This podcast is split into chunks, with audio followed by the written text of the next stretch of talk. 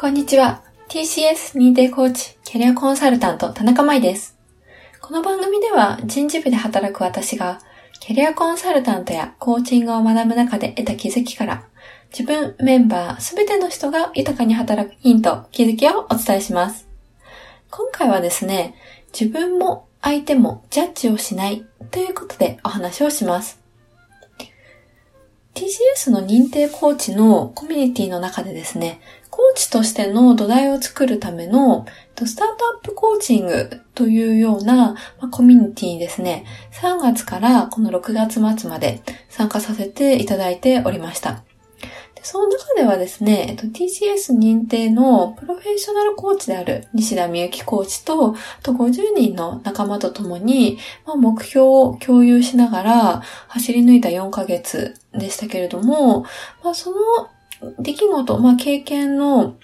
は、まあ私にとって今までの私のそのまあ人生の中でですね、まあとてもその貴重な経験をさせていただいて、で、すごく濃い4ヶ月だったなっていうふうに、まあいろんなことを感じています。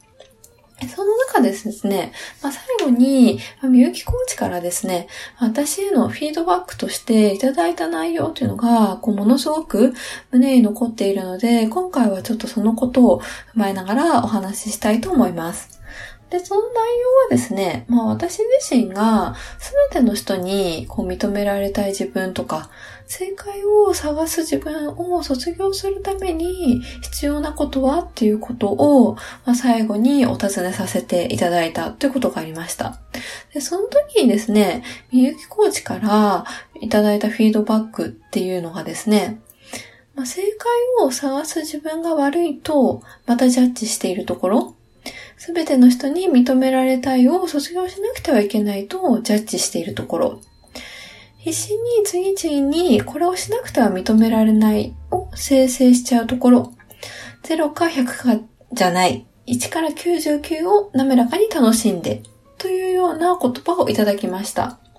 でその時に私が思ったことは、あその自分の中でその白黒をつけたがる傾向っていうのは、もともとその強いなっていうことは、こうなんか薄々感じてはいたんですけれども、あでもこんなにもその自分で自分の良し悪しをジャッジしているんだなっていうところまでは、やっぱり気づけていなかったなっていうふうに感じました。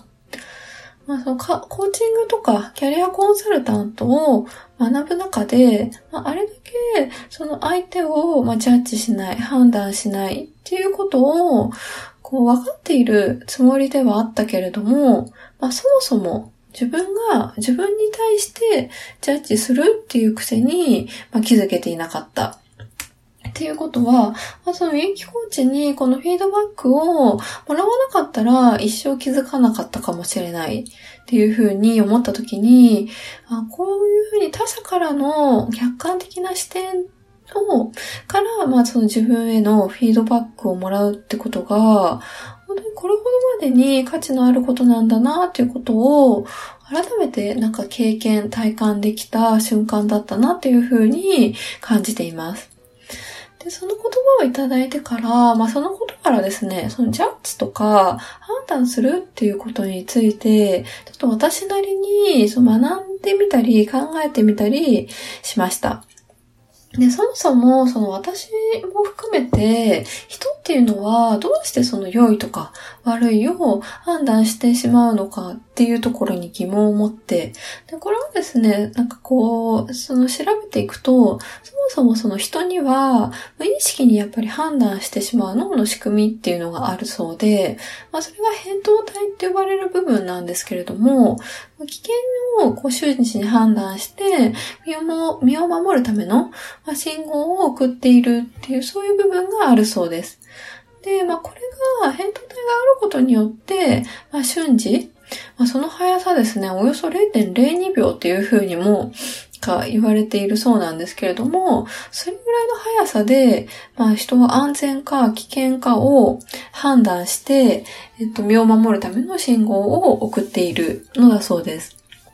いや、これを聞いたときに、あ、そっか、好き嫌いとか、良く悪いっていう風に、ジャッジしてしまう自分っていうのは、原始的な条件反射であるっていう風に分かったっていうことだけでも、こ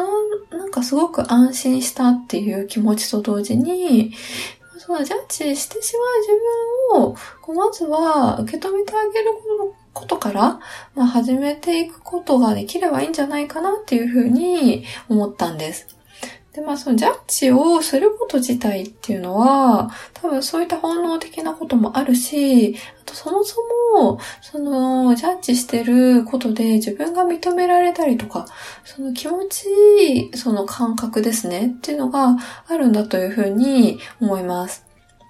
で、もしその条件反射的に、自分や、その相手や、まあ、物事を、まあ、ジャッジしてしまったとしてもですね、まあ、これは、その、ジャッジしてしまったっていうことに、まあ、気づけたっていうことで、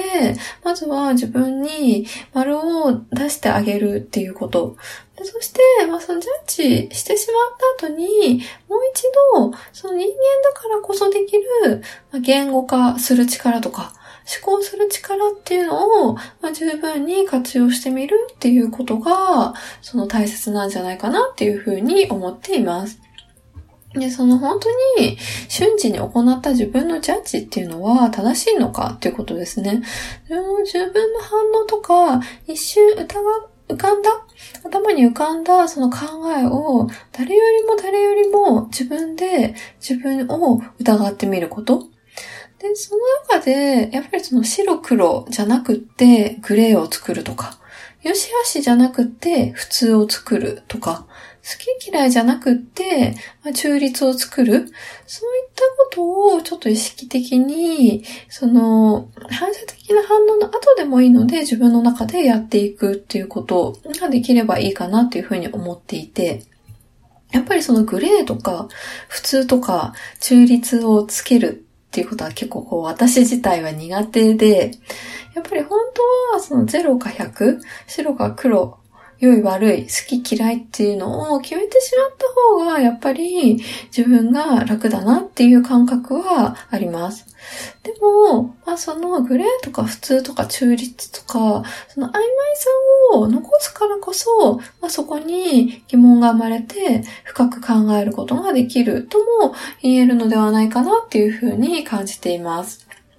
まあどうしても、そのやっぱり正しさっていうもの、その良し悪しとかを、求めてしまう、その私なんですけれども、うん、みゆきコーチに他のことでいただいた言葉の中に、ま、正しさよりしなやかさ、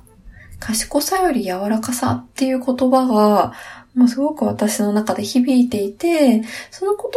葉をちょっとお守りにして、日々意識して過ごしてみたいなっていうふうに思っています。